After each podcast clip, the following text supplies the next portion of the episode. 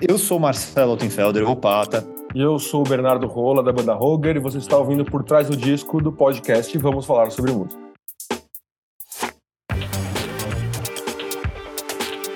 Roger, banda paulistana com mais de 15 anos de carreira, lança pela Balaclava Records mais um novo trabalho de estúdio. Más Línguas. São 10 composições produzidas em parceria com Charles Tixieri e Gabriel Guerra que refletem um lado emocional do quinteto, mergulhando em conflitos sentimentais, relacionamentos incertos e temas simples do cotidiano.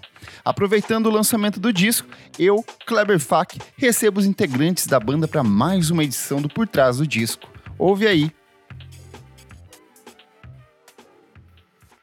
Oi, pessoal, eu sou o Kleber Fak e como vocês já ouviram, a gente está aqui com o Roger, vamos conversar sobre o novo álbum de estúdio dele. Sejam muito bem-vindos aqui ao programa.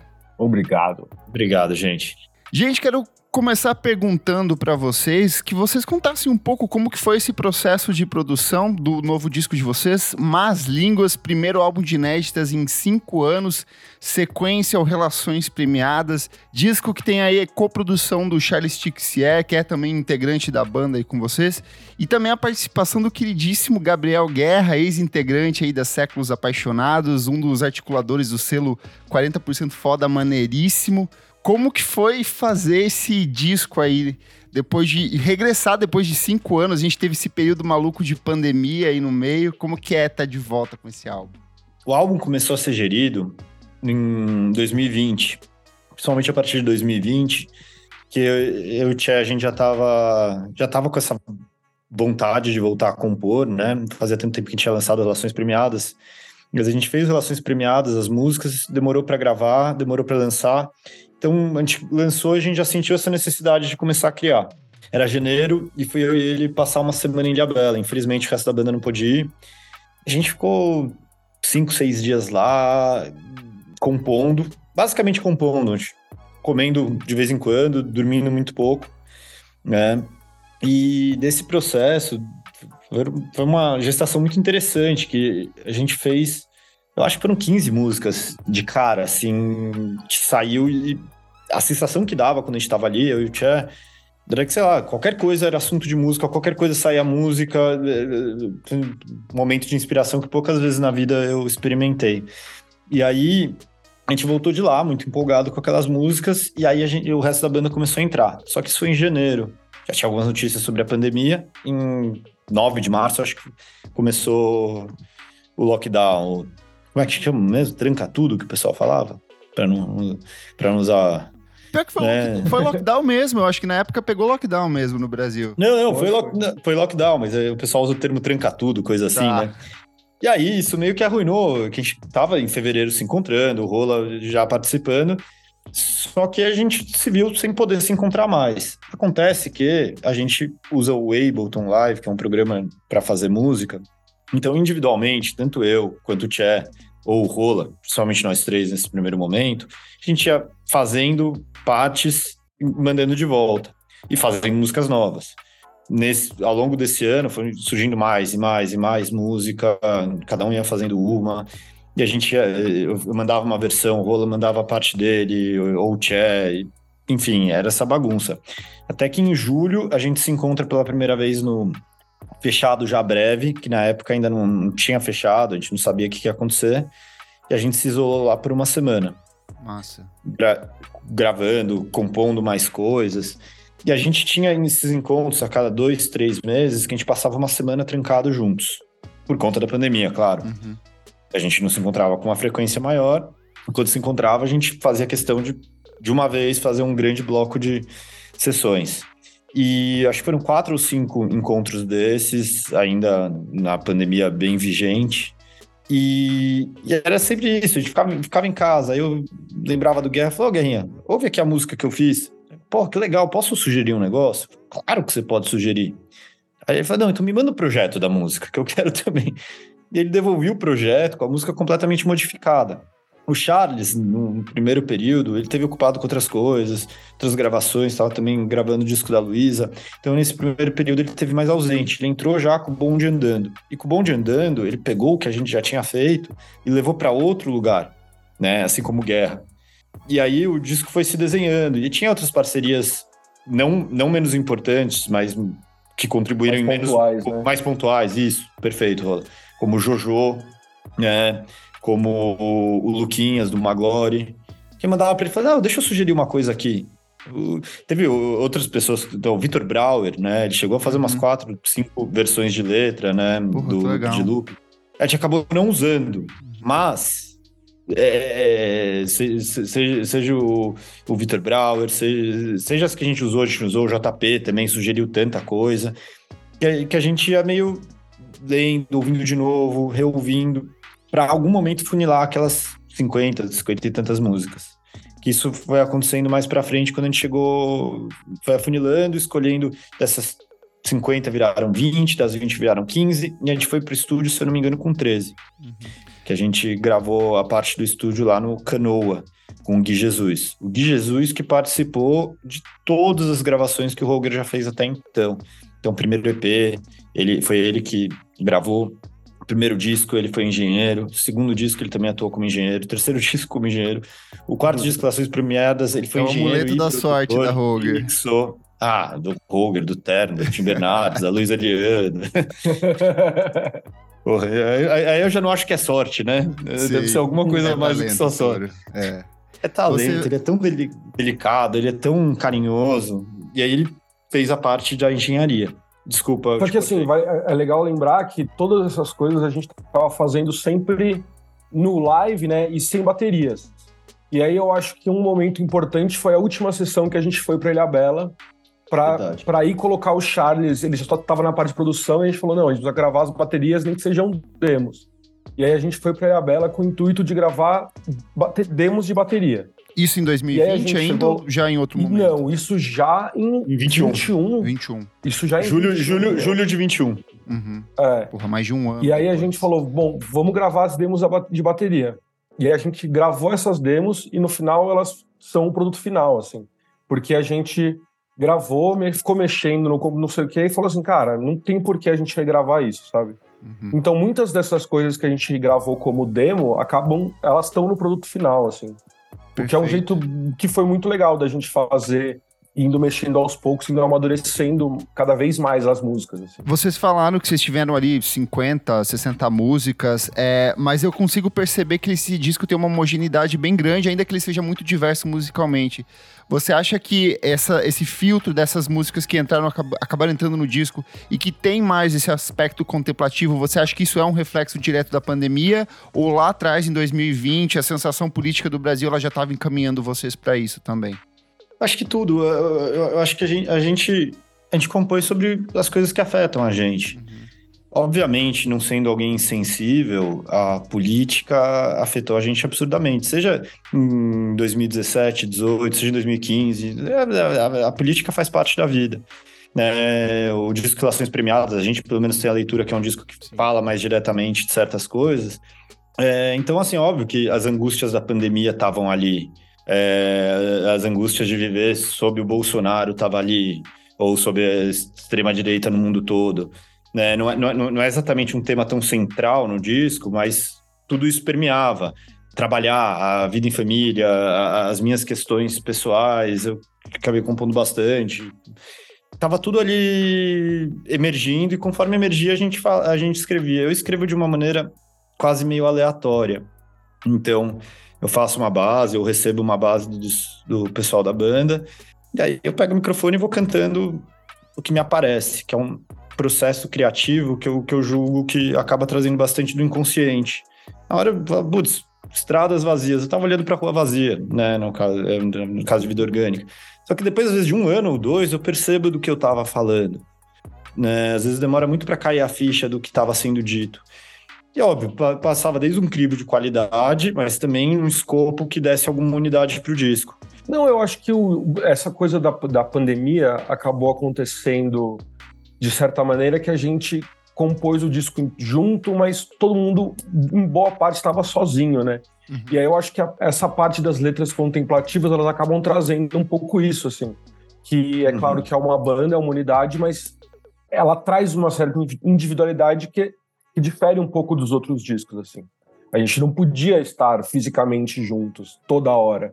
Então isso acabou, de certa forma, trazendo uma unidade mesmo é, de situações que permeavam esses processos que eram muito parecidas, né? A gente viveu dois anos aí, dois anos, dias muito iguais, né? Uhum. E eu acho que isso acabou trazendo inconscientemente essa coisa, assim. Não, é que ele falou isso me, me ocorreu um negócio, né? Que é acabava sendo individual, isso difere bastante de uma maneira que o Roger compôs, principalmente no início. É a gente junto, feliz, bebendo, a gente se gosta muito. E é sempre uma festa, tá, um com o outro. Então a gente não tava escrevendo no clima dessa festa. A gente tava escrevendo um clima sozinho mesmo, tipo, o que que te angustia, o que que... Então acho que isso acabava refletindo nesse ponto de... Apesar, eu, eu pelo menos considerar que o disco soe feliz, uhum. É um disco só sobre crise. Só, só, só, só traz mensagem de crise. Mas é isso, acho que isso é um reflexo disso. A gente tava sozinho, talvez momento de vida também, né? A gente não é aquela banda que quando a gente começou a gente tinha 20 anos. Né? A gente já felizmente, infelizmente, a gente é adulto pra caramba, né? Perfeito. Eu acompanho o trabalho de vocês lá desde 2006, na época do Trama Virtual, que foi quando eu conheci vocês. Porra. Eu baixei, eu lembro de ter baixado o Green Valley, porque o Lúcio Ribeiro fez um post na época, assim, então eu curti pra caramba. Eu sinto que cada disco da Roger, ele tem meio que um objeto, são meio que estudos sobre alguma coisa. No Sunga, vocês têm essa relação com esse olhar pra música afri africana, caribenha, pra questão dos ritmos. No Ilha Bela é uma coisa bem mais festeira, esse, esse espaço reservado de vocês ali. No disco auto-intitulado de 2014, vocês olham para a música brasileira de um jeito muito particular. No Relações Premiadas, ele é um disco mais político, mais com essa pegada rock mesmo. Dentro da discografia da banda, onde se posiciona o Más Línguas? O que, que ele representa para Roger nesse atual momento aqui? Eu acho que assim, o Más Línguas é, é, que é engraçado, né? A gente acaba sempre falando muito. Acho que todo, todo disco que a gente lança, a gente acaba falando isso. Mas o Más Línguas, ele acaba sendo uma grande junção disso tudo, assim, sabe? Todas essas nossas influências que por anos elas é, várias coisas são as mesmas influências assim, mas sempre vai trazendo coisas novas e redescobrindo sons antigos assim, tipo, sei lá, tem algumas coisas tipo, sei lá, Steely Dan, eu sei que é uma influência de todo mundo, todo mundo ama. No Roger, ele foi uma coisa que todo mundo ouviu bastante durante a pandemia, tenho certeza. Nesse período, especificamente. É, nesse período, e assim, é, a gente acabou trazendo todas as influências juntas e meio que soou o que soou, assim, acaba sendo meio natural, de certa forma. A gente acaba não forçando muito, falando assim, ah, não, agora vamos fazer um, sei lá, um reggae. Tem um reggae no disco. De... Ele só surgiu, sabe? Ele só foi naturalmente virou aquilo, assim. Eu acho que razoavelmente, cada disco tem uma cara. Tem uma cara do que a gente estava descobrindo no momento, do que a gente estava ouvindo muito. Se a gente estava ouvindo mais coletivamente, quando a gente é mais novo, você ouve em bando, né? Então, quando a gente criou o Green Valley, o mesmo Sunga, a gente dificilmente a gente ouvia coisas muito diferentes do que o outro ouvia. A gente compartilhava as mesmas coisas. Com o tempo, óbvio, novidade de música sempre vai ter. Mas teve um período que a gente se deslumbrou com essa questão de ritmos africanos, teve um período que a gente se deslumbrou com música eletrônica, com música brasileira, com e, e, eu acho que desde Relações Premiadas, eu acho que essas coisas já estão mais incrustadas na gente. Então, fazer música é só, sei lá, o reflexo do que está acontecendo, de como a gente está sentindo. Eu lembro que tinha um papo que eu, eu, pelo menos, gostaria de fazer um disco de AOR, né? É, uhum. é, Adult Oriented Rock, né? Rock para adulto. Então, que, que não deixa de ser o estilo ideia, Exato, perfeito. É de moda. Então, sim. É de mota, claro, é de grande, grande Ed. É, fica um beijo para ele se ele estiver ouvindo. É... Maior mas, fã é... de Roger. É, eu, o, Tchê, o, Tchê, é, o Tchê gosta demais, cara, de, de AOR. Então, então, assim, é óbvio que isso acho que acabou influenciando diretamente. Talvez o, tinha essa coisa de talvez estar tá mais influenciado pelo método de gravação do que por um som específico. Uhum. Então, putz, eu posso eu fazer a linha de baixo, a guitarra, escolher a bateria, ou fazer uma bateria eletrônica, e deixa eu tocando isso e vendo para que lado que vai. Mas eu acho que com o tempo ia criando uma unidade. Eu, eu acho que tem uma coisa também que acaba influenciando nisso, que assim, por exemplo, o Celo, principalmente, é, o Celo e o Che, eles, eles acabaram sendo muito influenciados, são muito influenciados pelo, pela ferramenta. Então, hum. tipo, sei lá, o Celo começou a explorar mais sintetizadores. Então ele comprou um, um comprou uns dois sintetizadores, o Che já começou a explorar mais o piano, E aí a, essas ferramentas acabam influenciando indiretamente no produto final, sabe? Então esse é um disco que, apesar de não ser consciente, mas ele é um disco que tem muito mais sintetizador, muito Sim. mais teclado. Tanto que a gente precisa, precisou no ao vivo agora colocar mais, mais um teclado para tocar, assim. Então esse, esse, é, esse meio acaba influenciando, né? As ferramentas que a gente tem. Demais. E também eu acho que assim, descobrir os sintetizadores, descobrir que você aperta um botão, faz barulho de sei lá o que, e outro. e mexe aqui, mexe ali, isso também é óbvio que estourou a cabeça. Eu, eu acho que a, a, gente, como banda, a gente eu naturalmente vou pegar a guitarra e a gente não tocando junto, vai acabar explorando mais esses outros elementos, né? Por não estar tá fazendo as coisas juntos ao vivo. Perfeito. Só antes de ir pro faixa a faixa aqui, eu quero ressaltar essa imagem de capa lindíssima da Carla Bart aqui. Eu queria que vocês comentassem um pouco sobre ela, porque é uma das coisas mais bonitas que eu vi esse ano, assim, na, na cena brasileira, assim, muito bem trabalhada. Porra, e ela legal. também assina os dois singles, né? Ela tem essas ilustrações Sim. que são bem lúdicas. Parece que é a passagem para um meio que um mundo mágico, uma coisa meio particular de vocês, assim. Esse disco, a fazer ele, ele significava uma miríade de coisas para a gente, ou até para cada um individualmente. A gente terminou, a gente fez todo esse processo de se encontrar, criar música, ir pro estúdio, gravar, mixar, masterizar. E depois que a gente mixou e masterizou, o disco, na verdade, está masterizado pronto desde junho do ano passado. Ele não tinha capa. E aí a, a gente falou: bom, sei lá, deixa quieto. Fomos empurrando com a barriga o disco e fomos desempolgando. E eu digo por mim, principalmente. Bom, eu fiz o, o disco que eu sonhava. Agora, alguém precisa ouvir isso? Preciso passar pelo trabalho de lançar, de passar pela expectativa. Será que faz sentido que isso, sei lá, gastar essa energia para meio que nada? Não sei. E aí a gente deu uma desempolgada. E aí reaparece esse amigo nosso de Porto Alegre, que vê shows do Roger desde 2010, é fã, é amigo, que é o Marco Chaparro, que é um designer. E um cara mega espiritualizado e tudo mais. E ele aparece para fazer a identidade visual do disco. E ele começa a se empolgar com aquilo e devolver para a gente algo que estava um pouco apagado sobre o disco, sobre o que tudo aquilo representava, sobre como construir essa imagem. E aí ele trouxe a ideia da gente fazer com a Carla, que é amiga dele. Ele gosta muito do trabalho dela, a gente ficou apaixonado de cara né, pelo trabalho dela. E aí a gente entrou em contato, ela topou, a gente fez reuniões, reuniões discutindo toda a questão simbólica que envolvia o disco. O Chaparro muito ligado ao tarô, né? Então, a gente tinha elementos representativos, arquétipos do tarô que a gente queria trazer, né? Tem ali a torre, que é essa grande representação de, de uma quebra de estrutura interna e mudança para algo. São todos elementos que, que, que representam isso, a, essa noite que é meio-dia e que se liga com o dia, que, é, que eram coisas que estavam presentes nesse grande mistério que é o disco. Mistério Muito até pra demais. gente. Mas chegou a fazer uma primeira versão maravilhosa da capa, achei lindo, o Chacal falou, não é essa. Tá linda, linda, linda, tava perfeita. Ele falou, não é essa, brigou com a gente, brigou com a... Não brigou, né? Não brigou, mas vamos falar assim para ficar mais dramático e legal a mas conversa. ele bateu, bateu o pé. Bateu, bateu o pé, falou, falou, não, é, não, é, não é essa capa. Bom, beleza, não é. E aí, e aí ele conseguiu chegar na conclusão final. Eu acho que tinha uma questão também do método da pintura. A primeira era em acrílico, essa aí ela fez em aquarela. Ela é um pouco diferente dos singles, solta. né? É. Ela é bem é diferente, é bem diferente. E aí ela montou, a gente montou os personagens juntos, trouxe, pediu muito para ela, colocar o trabalho dela também, sem necessariamente uma influência nossa. É, ela tem, ela, ela tem como característica, né, esse, os trabalhos dela todos têm um esse universo meio mágico, meio lúdico assim, uhum. que acabaram agregando muito pro trabalho final. Total, total. Fantástico. E ah, cara, e, e a hora que veio essa capa final, eu pelo menos digo por mim, fiquei tão emocionado e, e, toda a construção desse do que significava o disco, de pensar um nome, de pensar outras coisas que envolvem um disco, né? O disco ele não deixa de ser criado mesmo depois de pronto. E essa parte visual acho que foi tão significativa e devolveu tanto pra gente o que esse disco significa. E sim, eu também me emocionei com a capa e tudo. É, com o trabalho dela, é, acho que não, não me sinto mal de falar isso com todas as palavras.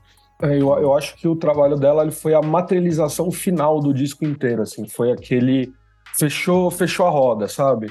Faltava uma peça e quando a gente viu aquilo, a gente falou, cara, é, é isso, tá pronto, saca? E parecia que o disco foi feito pra capa e não o contrário, assim. Sabe? Ah, verdade. É, perfeito. O disco que a gente podia fazer assim, Carla, faz um pra capa. Boa. Vamos pro faixa a faixa aqui, porque o disco começa com escada e logo de cara é uma das minhas favoritas aqui, porque ela reforça esse discurso político que já era bem consistente no trabalho anterior e tem esse verso que eu acho é, maravilhoso. Você sujou a mão também, eu vi, topou o que convém. Por que, que vocês escolheram essa canção aí como música de abertura desse novo álbum de vocês? Essa música foi composta pelo Tché, então o que eu vou falar talvez seja mais interpretativo e não vindo da boca do autor.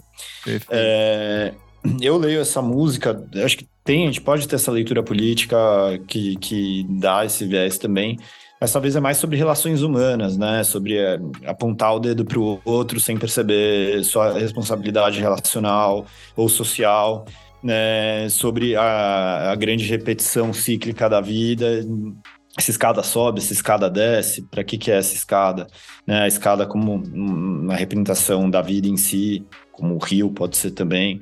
Né? Acho que é, eu, pelo menos, tenho essa leitura que essa música fala sobre uma certa continuidade da vida e sobre esse momento que eu acho que a gente viveu bastante, de uma certa questão existencial, quem eu sou, seja coletivamente, como banda, quem eu sou individualmente, o que, que eu sou daqui para frente, meu momento de hoje não é o de ontem, e eu acho que a, a, música abrindo, falando sobre isso, ela já dá o tom do disco, uhum. né? Esse tom de crise, e, mas ao mesmo tempo leve, não é, não é... Não chega a pesar, não. Espero que não. não. mas, mas, sua mão, Kleber, tá suja igual a minha, que tá suja igual a do Rola. Exato. Todas as mãos estão sujas. Boa. É muito fácil achar que você tá com a mão limpa. Logo em sequência, a gente chega com um Remota, que foi é, o segundo single, e eu acho que aqui já abre passagem porque é o lado mais pop do, do disco. Para mim é quase com um aceno ali pros dois primeiros trabalhos de vocês, essa letra que é meio cíclica, quase um mantra ali repetindo na cabeça. Tem esse uso desse sample que fica martelando ali, é o Roger em sua, sua essência mais uhum. pop, assim, cara, muito gostosa. Fala um pouco sobre essa música aí. Cara, que foda você ter falado isso, que legal. É, essa, essa daí eu que fiz, né, nesse processo, às vezes meio solitário. Essa foi uma que eu compus. E, e, e é uma dessas que eu também olho para trás e hoje entendo melhor o significado do que no momento que eu compus. Tinha lá um livro de psiquiatria, Medos, Dúvidas e Manias, né, ou era o subtítulo do livro, não lembro ao certo. Procurando algo para cantar, apareceu aquilo. E eu acho que é uma música que fala sobre essa coisa que é comum, eu sinto muito, essa coisa tipo, putz, será que não tem um momento que basta o desejo, que basta de eu me ferrar, que basta de eu querer mais e estragar tudo e mixar música de novo? Ou será que eu preciso mesmo desse after? Será que eu preciso mesmo dessa sobremesa? Será que eu preciso de tanta vida? É, eu acho que é esse questionamento eu, que, dos excessos eu acho bonito que ela tem essa coisa de. Ela tem. O disco inteiro, na verdade, ele tem esse aspecto dessa aplicabilidade, assim, que eu acho que eu sinto em todas as faixas de. Parece que é uma música sobre relacionamento, parece que é uma música sobre política, parece que é uma música existencial, uhum. parece que esses temas todos orbitam dentro disso, assim. Então eu acho muito curioso como essa questão da aplicabilidade, dessas metáforas que a gente vai criando pra gente mesmo, se repete o tempo inteiro, assim, nesse disco. E essa manifesta isso de um jeito muito bonito, assim.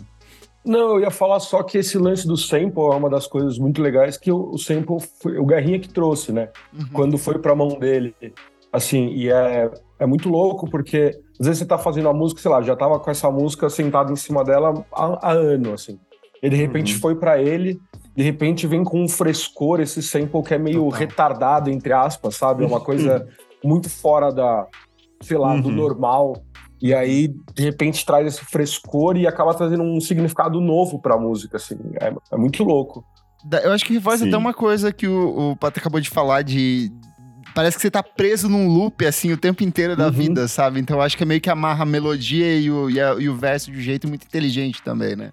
Exato, parece que foi feito junto, assim, e, né? É, não, é, são essas aleatoriedades, de novo, entre aspas, da, da música, né? Da criação, assim que às vezes um elemento novo, diferente, depois de muito tempo, ele serve para amarrar todo aquele universo da música. Assim. Sim. Ainda sobre essa questão lírica, né? É isso, eu cada vez. Existem oito notas musicais, é isso? Oito?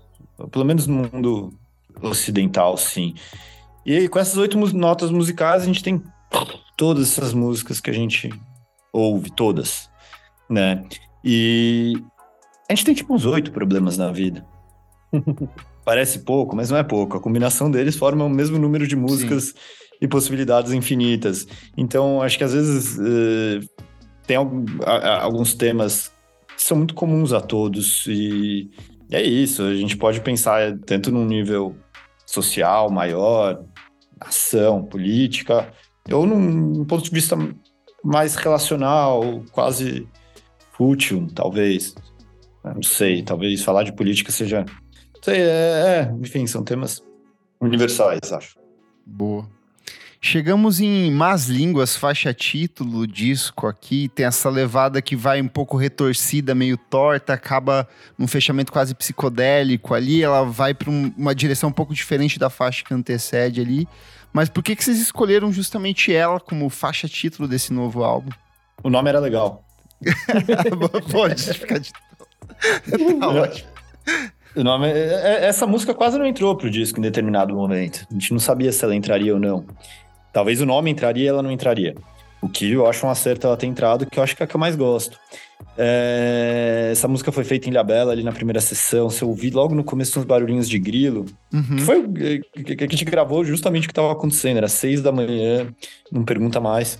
É... E a gente ligou o microfone e começou a gravar grilo. É, é, essa música é uma dessas outras que depois de muito tempo eu começo a entender melhor do que ela tá falando.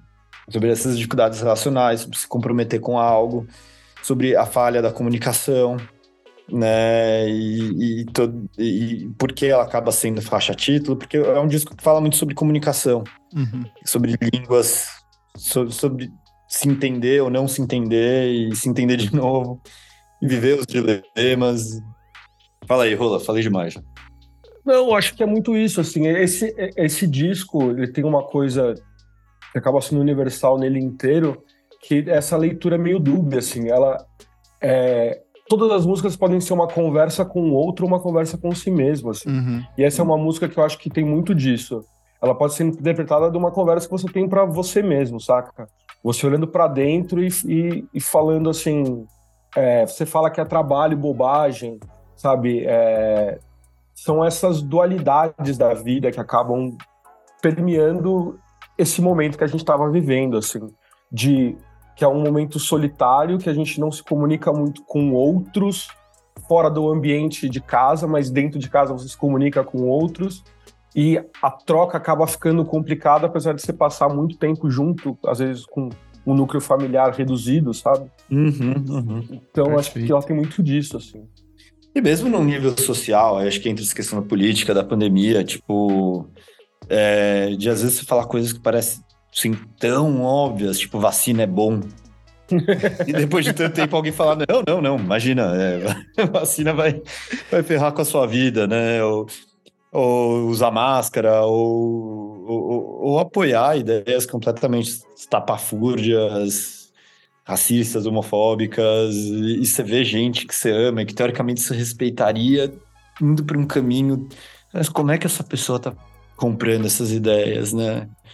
Total. Né? Então, acho que, eu acho que é, foi um tempo que essa polarização de ideias, né, ou de bem e mal, ou de tudo isso. Eu diria que ainda é um tempo.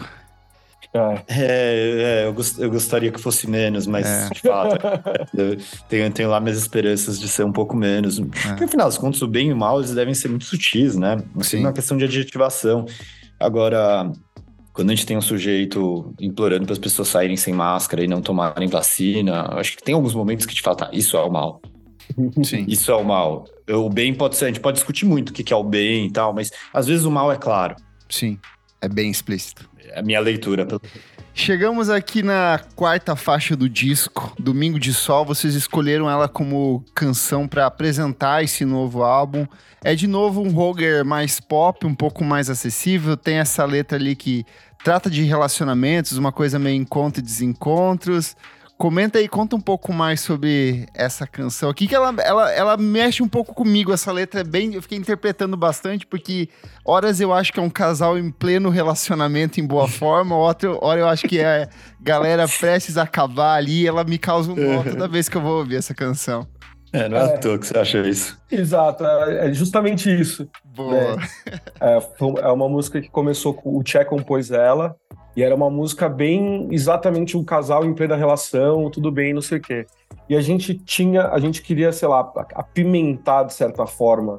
Quando ele trouxe essa música, a gente trocou alguns artigos, algumas coisas ali que deram essa dualidade justamente nela. Não, que, que assim, ele fez para a esposa dele, Amanda, que é do casal fantástico, uma mulher fantástica. Ouvindo um beijo, Amanda. E desculpa ter estragado esse presente que você ganhou maravilhoso do Tchê. É que me faltava algo, era, era, a letra era mais ou menos, mais uma tarde de domingo que eu passo com você. É, eu não lembro tanto o resto, mas era tudo muito propositivo desse casal feliz, que é um casal muito feliz, diga-se de passagem. Mas faltava algo que faltava alguma dor ali, pelo menos eu sentia falta. Porque a melodia já é, os acordes quase todos são maiores, a melodia é inteira mais para cima e a letra sendo algo me, me pareceu doce demais, o conjunto Sim. da obra inteira. Então, falei, Tchê, se a gente mudar o com você para sem você. Aí, aos poucos ele foi aceitando isso, e aí a gente mudou os tempos verbais, o segundo verso, depois acho que em umas partes a gente recompôs juntos. Mas, eh, então, eu acho que acaba fazendo sentido isso que você interpreta, porque a intenção original é, é isso. E a, e a, letra mesmo, acabou que a gente fez de um jeito que ela vai variando de refrão a refrão, desde tipo não vou mais ficar com você até se é com você que eu vou ficar. Então, eu acho que é justamente o momento que a gente está separando de alguém. Que as memórias se, se mesclam ali com a realidade, né? Isso. É, Isso. você tá pensando numa pessoa num domingo à tarde e você não tá passando domingo com ela, é que não tá completamente terminado, né? Exatamente. Acho curioso que você falou disso, desses, dessas relações, desse começo, desse término, porque a canção seguinte, Inverno, ela meio que quase dá uma resposta, talvez, para isso ali, que você tem um verso que você fala assim: Eu já senti que não dá mais, não quero ver o outro, senti saudade do que não viveu.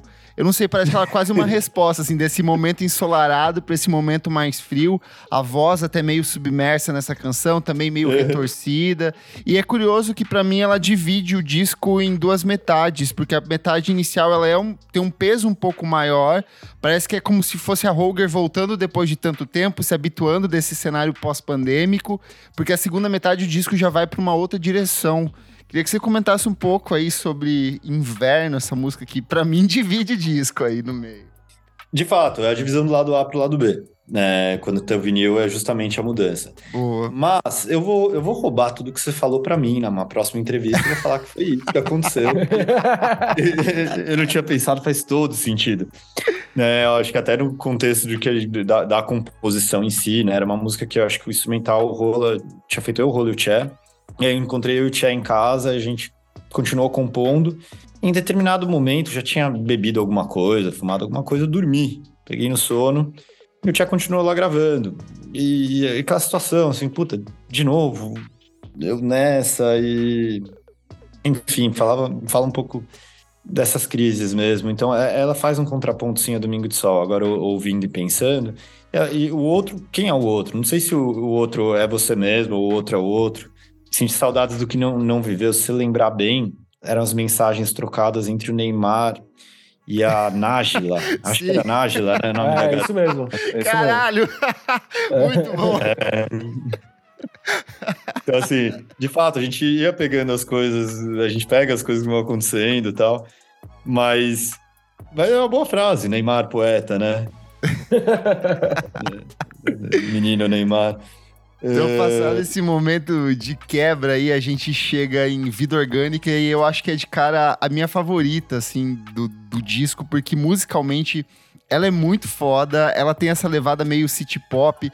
Vocês falaram de AOR ali atrás, mas tem um eco ali meio de, de Marcos Vale. Parece essas canções de cantoras japonesas perdidas dos anos 80 uhum. ali, essa estruturinha muito gostosa. E musicalmente, é, ela tem essa coisa meio descritiva ali nos versos.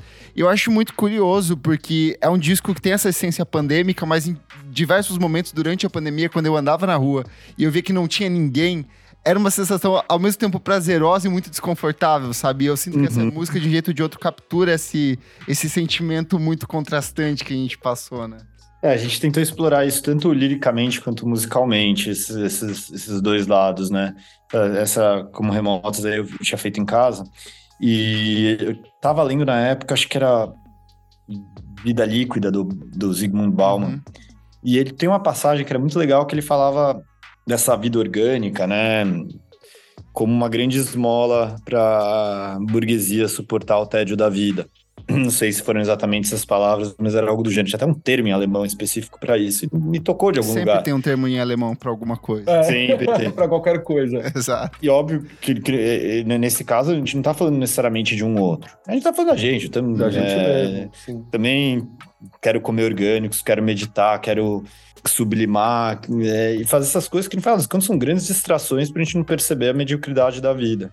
Então esse jogo entre esse glamour privilegiado de certa maneira e e cair na real que tudo isso é uma grande bosta, uma grande Sim. besteira, não muda muito no fim do dia.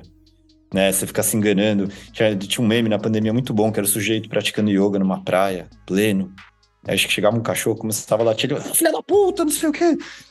Então, é, às vezes a gente fica se enganando que a gente tá vivendo uma vida que não, não é nossa. E, e é, essa música especificamente, acho que tá muito clara a parte produtiva do Guerra e do Charles. Uhum. A mão dos dois. Aqueles violinos como esse. Tchan, tchan, tchan, tchan, tchan, tchan, tchan, tarará. É, esse é o Guerra. Então, é, aí tem um violino. Tarará, tarará, no meio, um sol de violino. Aí é o Charles. E é o, é o bumbo do Charles, primeiro com o MPC. Então, essa música acho que teve muito dos outros. Um dia eu queria até ouvir como é que era original, só eu fazendo, porque devia ser tão pobrinha. em comparação. Eu nem, eu, nem, eu nem, lembro mais, né? Tá tão imprimida essa já na, é, total, na cabeça. Total, era minha voz. É... acho que essa música tem tudo isso sim. Eu gosto muito dela, especificamente tocar ao vivo ela tem sido muito legal. Massa. É, essa, essa é uma música que me, me, surpreendeu, porque você não é a primeira pessoa que fala que é a favorita do disco, assim. E pra, pra gente, quando... É que é muito louco, né? É muito difícil se desprender, assim. E pra gente, ela não era uma música das principais, talvez. É, é uma que eu não imaginaria que fosse pegar... Porque ela é uma música que tem uma introdução longa, ela demora um pouco para acontecer, assim. Mas, Seis minutos. É, Pô, mas acho que é justamente por isso, sabe? Ela vai te preparando o terreno e aí quando chega é, no então. final você já tão envolvido ali, cara, que vai, vai, vai embora, assim, não importa a duração, né? É, Sim. é legal. Eu, eu, é uma das minhas favoritas. E assim, tá sendo, ela foi uma das últimas que a gente tirou para tocar, né? Uhum, que é isso, uhum. a gente vem no processo de fazer tudo no computador, e aí de repente a gente tem que tirar as músicas para fazer ao vivo, e a gente demorou para tirar ela. E tá sendo muito divertido tocar ela. E acho que isso é um, acaba sendo um reflexo que você percebe quando a música é boa mesmo, assim, sabe? Massa. Pouquíssimas são as músicas que a gente fez nesse disco, independente de quem compôs, quem gravou tal instrumento, que a gente sabia que tocar.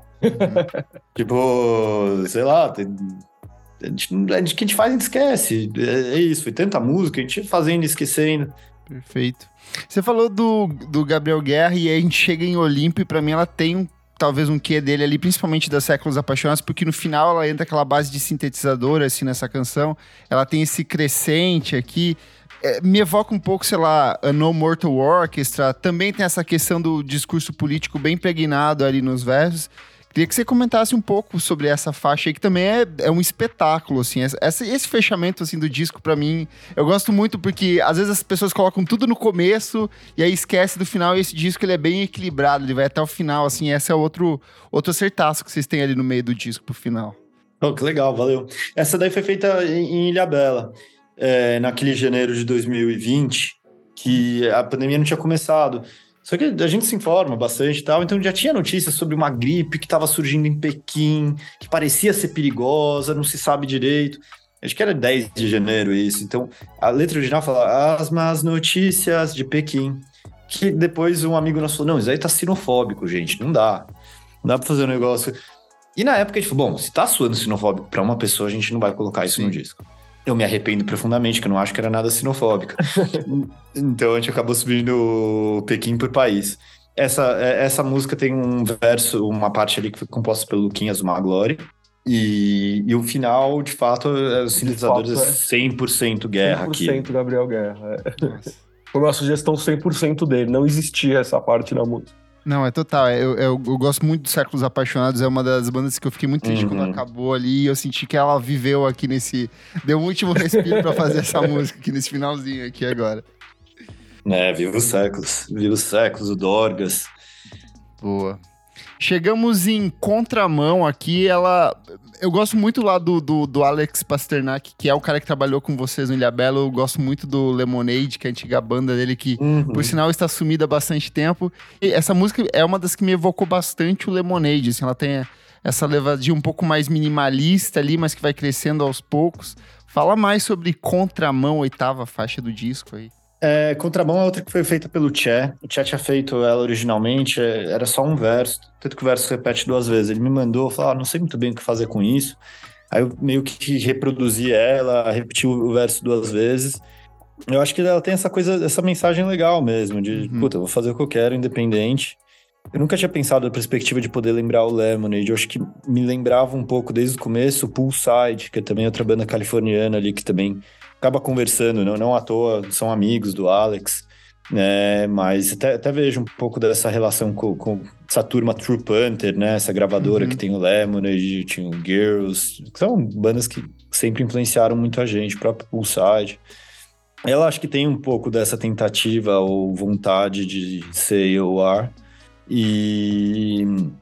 É, acho que ela foi, ela, ela foi ganhando corpo e ganhando essa cara ao longo do negócio Lemonade acho que tá, voltou a gravar coisas. É, eles se, eles se juntaram aí para fazer umas coisas novas. Segundo o, Alex era uma disse, dupla né? e virou uma, um produtor só agora, né? Também. Ah, é? Não sabia. É, né? ele lançou, não. acho que alguma coisa. Tem poucos meses, se eu não me engano, ele lançou alguma coisa. Mas não é mais. Perdeu, parece, um pouco da essência quando uhum. o duo ali. É, quando surgiu o Pulside, isso foi, mexeu demais comigo, né? Porra, Perdeu aquela demais. versão lá de. New Young. Harvest Moon. Harvest Moon que... Muito bom. Muito bom. Que, que, que, eu vejo isso influenciando o Roger sempre. Ah, cara, vamos falar de uma música muito boa agora, porque estilo é uma das que eu tô voltando toda hora pra ouvir. Parece que é um encontro de, da trilha sonora de Seinfeld com o videogame do Sonic. esse linha de baixo, que é, é um baixo que eu acho que é no sintetizador, eu não sei se é um baixo tocadão. É, é, é o synth bass. Né? É, e aí tem essa vozinha feminina ali no fundo dessa canção também. Ela tem um monte de camadinhas. É outra que para mim salta aos ouvidos. Eu acho que tem um quesinho de, de Gabriel Guerra aí também nessa canção. Tem super. Conta mais sobre estilo aí, que faixa fantástica. Essa música é engraçada, que ela era outra coisa. Ela era um. Era meio um de rockzão, assim. Que mais pra quando... New, pra New Order. É, mas é, New, New Order, mas um, é, eu diria que é quase, quase um New Order revival soava como meio anos 2000, sabe? Uhum. Essa, esse pós-punk revival, de certa forma. Sim. Tá me chateando é... falando assim. Não, mas era, mas era, ué. Se fosse New Order, a gente deixava a versão antiga, né? É claro. Você, olha, você tem toda a razão. Eu retiro, retiro minha chateação, vou colocar é... lá no bolso e dormir. É. Aí, mas aí o Guerra pegou essa música e transformou ela em outra coisa completamente diferente, assim. E aí é, essa é uma música que é meio uma visão dele sobre aquela nossa composição, de certa forma, assim. É, a, a, versão original era isso, que também a versão original foi feita lá de Abela, naquele esquema, e com poucas modificações da letra, melodia quase nada, mas quando ela tava com o caminho muito bom, o JP, que participou como ouvinte demais do processo, o JP ficou triste Cardoso, né? demais. Né? Isso, ele ficou ele triste demais. Eu gostava demais daquela versão como era. e aí, quando o Guerra mandou, você fala, ah, mano, desde aqui acho que tá um pouco diferente, gente. Aí eu ouvi a o cara tá brincando. Ele tirou tudo. Ele tirou tudo, sobrou, sobrou a guitarra e a voz. Sobrou a guitarra só. e a voz, é isso. Só. A gente tinha colocado synth, guitarra, gravado bateria, tudo, tudo. Ele tirou tudo. essa vozinha tinha... feminina é dele, porque ele tinha essa coisa de brincar com o timbre da voz dele. Ou é que tem alguma menina cantando? Não, é a Gabi, é a, é a, é a tá. Gabi Ferreira. Gabi Ferreira. Gabi, beleza, é. verdade, verdade. É a Gabi quem chamou ela para participar de algumas músicas, é, como fazer backing vocal, tudo, então foi ela. Mas, mas acho que antes de ter ela, talvez tinha algo que sintetizado como se fosse voz feminina. Ou era em Eu remoto, acho que a gente deve, devia ter voz oitavada, assim, né? É, não lembro. Não lembro agora. Eu não lembro também. Tinha que revisitar as, as, demos para lembrar. ah, e é, é, essa, essa acho que talvez seja uma das menos universais e mais diretas em relação à mensagem mesmo, Sim. né? Pô, a letra é muito boa. Você tem estilo, eu tô ligado, analisando a sua voz. Cadê aqui a parte do refrão que você fala? É, aqui, você tem estilo, mas não tem caráter. Essa aqui é, é frase de colocar no MSN, assim, no header do MSN. Isso aqui. É. É, gente, quem, quem, quem não conhece, né? Boa. Mas aí talvez a gente pode retomar a parte do escada, né? Que tá todo mundo com a mão suja, né?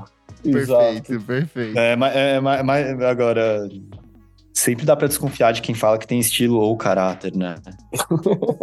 Total. São atributos que, que vêm do outro. Mas acho que eu tô fugindo do escopo. mas, mas, mas acho que é meio isso, né? Essa brincadeira, assim, tipo. De dor de corno, talvez mesmo. Fudinho de recalque, talvez? Tem muito recalque. Tem, claro que tem. claro que tem. Claro que tem. Claro que tem, se abandonado. Bom, gente, a gente se encaminha para a faixa de encerramento aqui. Como o saudoso Faustão falava no programa dele, tá pegando fogo naquele vídeo que o português põe fogo numa churrasqueira em pleno programa. E tem uma história da panela de pressão aqui dentro dessa canção. Eu queria que vocês explicassem essa música que encerra o disco aí. Também é uma piada de Gabriel Guerra, que ele depois ficou envergonhado que ele gravou aquilo, mas a gente falou, agora, amigão, você vai ter que aguentar, porque isso aí vai pro disco final. Ele falou, não, é. tem que tirar. Ele falou, não, vai ficar agora. Agora você vai ter que viver com isso. A sua piada eternizada. Mas é, é uma música de encerramento, assim, sei lá. É, é um. É, cara, Tá Pegando Fogo é uma música que fala. É, eu acho que ela fala um pouco também dessa vontade de, de, de, de sair e viver, saca? Encerrando esse álbum, entre aspas, pandêmico, assim que fala: Eu não, eu não sei mais para onde eu vou devagar. Então ela fala sobre esse negócio de querer, essa vontade de querer viver. E eu tá pegando fogo, eu acho que é uma. É quase você tá entrando num clube, assim, sabe? Você tá entrando numa festa e tá tipo, ah, querendo curtir uhum. E ela acaba assim, né, nessa, no, no, no 10. Sim, na euforia tá? total. Ela fala muito disso, assim. Essa, essa música, essa música, parte de letra, principalmente, que foi composta ali em Ilhabela também. Eu não lembro se eu pensei isso na época ou não, ou se eu pensei depois, posteriori, mas eu acho que essa música é uma carta ao Holger e quem a gente é. Essa música fala sobre nossa história, quem a gente é, porque a gente continua fazendo música, ou o que, que a gente acredita. É, tirando o Charles, nenhum de nós é um músico excepcional. Às vezes um pouco melhor, às vezes um pouco pior, mas aquela coisa tão gritante a ponto de justificar a gente, a essa altura do campeonato, continuar existindo como banda, é, como músicos, como essa parte artística. E também essa questão do Holger, a gente ser essa coisa biruta, biruta da biruta mesmo, né? Que, que voa com o vento. Então, assim, a gente sempre mudou tudo. A gente poderia ter feito Green Valley, feito algum sucesso ali fazendo aquele indie rock, continuado fazendo indie, indie rock daquela maneira. Mas não, a gente foi para um campo inesperado para o nosso público. E aí, gente, nesse campo inesperado também deu razoavelmente certo, e a gente poderia ter continuado ali, mas não, a gente foi se meter a começar a cantar em português e trazer questões de música eletrônica. E aí também deu um pouco certo o humor, a música eletrônica, tudo isso. A gente poderia ter continuado nisso, mas a gente resolveu mudar tudo de novo. A gente mudou de novo, deu um pouco certo, e a gente poderia ter continuado. Mas não, a gente fez um disco de rock, que não deu muito certo. A não ser em termos de satisfação pessoal. É o disco que talvez eu mais goste depois desse atual, que é o Relações Premiadas. E a gente poderia ter continuado naquilo também. Mas não, mudamos de novo. E com certeza o próximo disco não vai ter uma história tão diferente. Então a gente não sabe para onde a gente vai. A gente sabe que, tá sei indo. lá, que, que é por amor e que a gente continua porque, sei lá, eu não sei, eu não sei se essa reflexão foi ao compor ou a posteriori, mas pelo menos eu tenho essa leitura. Perfeito. Gente, para fechar, eu sempre trago uma pergunta meio tricky aqui, que é se vocês pudessem é, representar o disco em uma única canção, qual seria a escolhida de vocês? Cada um pode escolher uma, fiquem à vontade, mas uma única canção que representa, pode ser a que vocês mais gostam, a canção que mais mexe com vocês atualmente, o que, que é a, a faixa mais representativa do Más Línguas para vocês? A gente devia escrever num papel antes de responder isso, para ver se, se a gente vai falar mesmo. é, mas vamos, Escreve e vira, né? eu não tenho papel na minha frente, infelizmente. Então você, você começa falando aí que eu, que eu já anotei aqui qual, qual que é a minha. Você anotou? Anotei. Mentira, eu não anotei porque não achei na caneta, mas teria anotado. E eu vou ser sincero. Não, se, se não for aquilo que, que eu, eu também aí. acho, eu te conto. Eu acho que a gente vai, eu acho que a gente vai falar, eu acho que a gente vai falar a mesma. Eu mas sabe, eu não sei. Sabe o que eu acho que também? É, posso falar? Pode falar. Hum. Eu acho que hoje é umas línguas mesmo, eu diria que a. Ah, faixa... moleque, é essa! É essa também. É. É essa, óbvio que é essa, é a melhor. é, é de longe a melhor. Se eu fizesse, é. tivesse feito um disco 11 umas línguas. eu acho que é a que mais representa, sei lá. E ela, inconsci inconscientemente, é, ela trouxe o nome pro disco, assim. Uhum. Naquele momento que a gente falou o nome é Más Línguas, talvez ela não fosse a que mais representasse pessoalmente, uhum. mas hoje eu consigo enxergar muito ela como quase um fio condutor do disco, assim. Perfeito. Quando eu lembro que em determinado momento, isso na época que a gente gravou, eu lembro de, de guiar, acho que era o Tchê, é o Tchê e o Rola que cantam, né, mais línguas. E guiar o Tchê falou, Tchê, a gente tá falando com um bolsonarista, essa mensagem, etc. E hoje em dia eu acho que é zero isso. Uhum.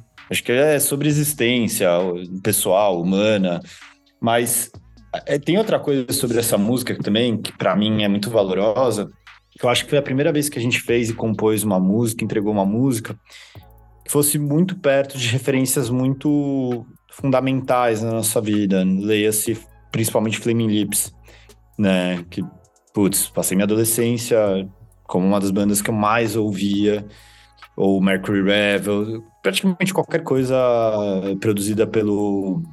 Eu ia falar o David Berman, mas não é o David Berman, é o David. David Friedman. Inclusive, Dave, eu cheguei. Dave, a... Dave, Dave Freeman. Eu cheguei, a escrever, eu cheguei a escrever um e-mail para ele pedindo para ele mixar o disco. É, esse fato eu não lembrava. Vai que. Vou mandar um e-mail pro Dave Freeman. Eu, eu, os trabalhos deles, ah, desde o MGMT, o Flame Lips, o Mercury Rev, que era a banda dele. Eu. Puta, tem tanta coisa.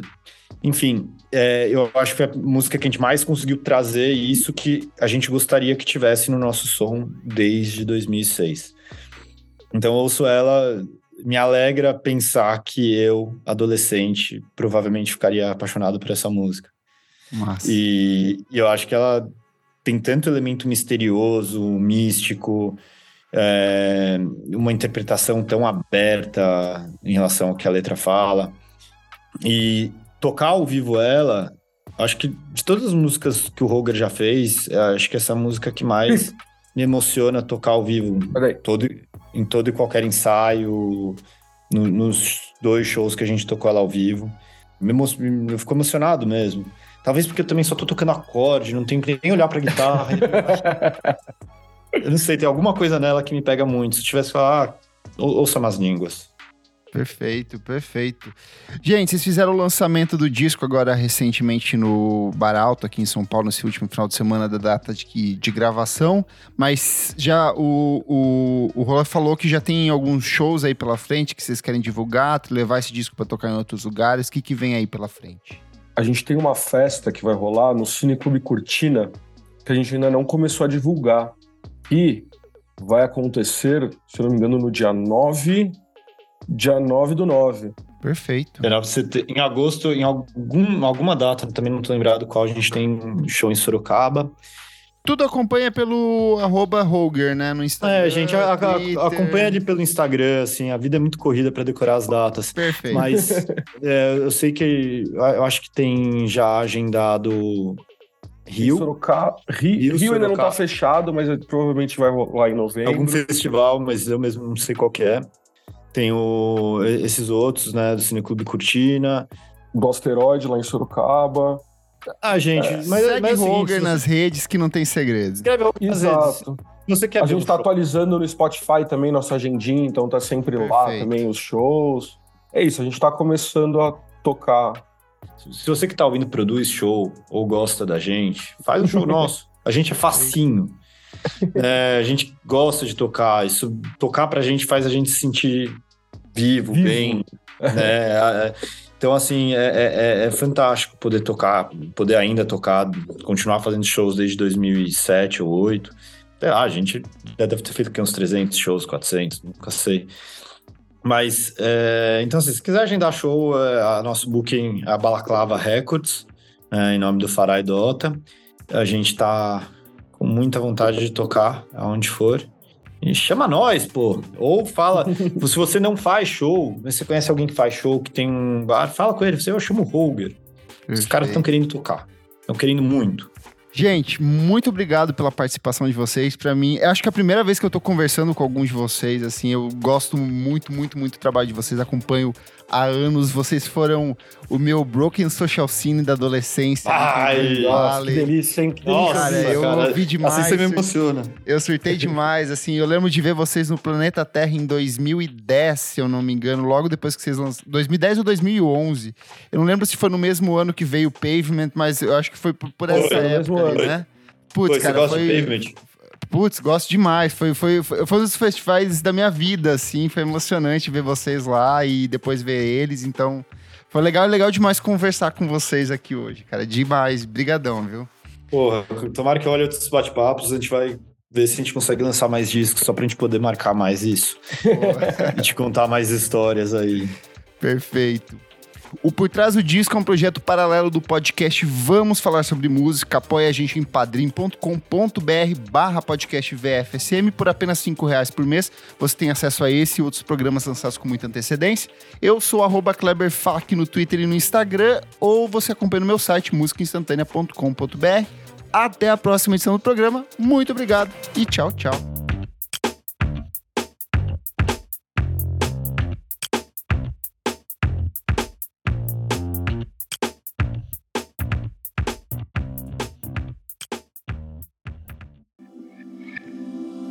Esse podcast foi editado por Nick Silva.